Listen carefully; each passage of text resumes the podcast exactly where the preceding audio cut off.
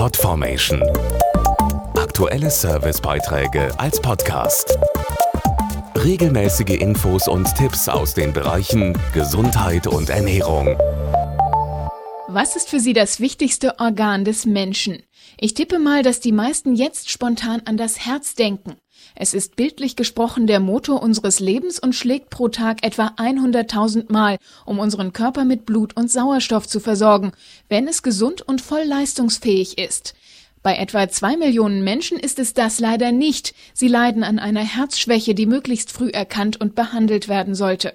Darüber informiert der Europäische Tag der Herzschwäche, der vom 9. bis 11. Mai stattfindet. Eine Herzschwäche beginnt schleichend.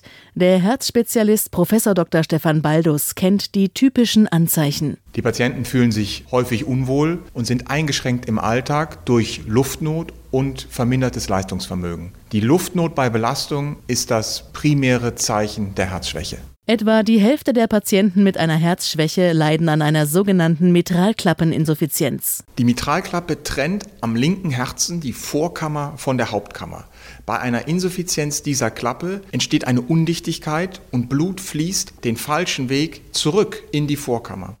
Das führt dazu, dass das Herz auf Dauer belastet wird und sich dadurch eine Herzschwäche neu entwickeln kann, bzw. eine bestehende Herzschwäche verstärkt wird. Doch so weit muss es nicht kommen, da verschiedene Behandlungsmöglichkeiten zur Verfügung stehen. Alle Patienten mit schwerer Mitralklappeninsuffizienz erhalten eine medikamentöse Therapie. Bei einem Großteil dieser Patienten reicht das nicht aus und diesen Patienten rät man dann zur Operation, wo durch Eröffnung des Brustkorbs die Klappe entweder ersetzt oder chirurgisch repariert wird. Für Patienten, die für eine konventionelle Operation nicht geeignet sind, steht jetzt das MitraClip-Verfahren zur Verfügung. Dabei wird über die Leiste ein circa Büroklammer großer Clip zum Herzen vorgeführt, der die Mitralklappe abdichtet und dazu führt, dass der Patient besser belastbar ist und an Lebensqualität zurückgewinnt.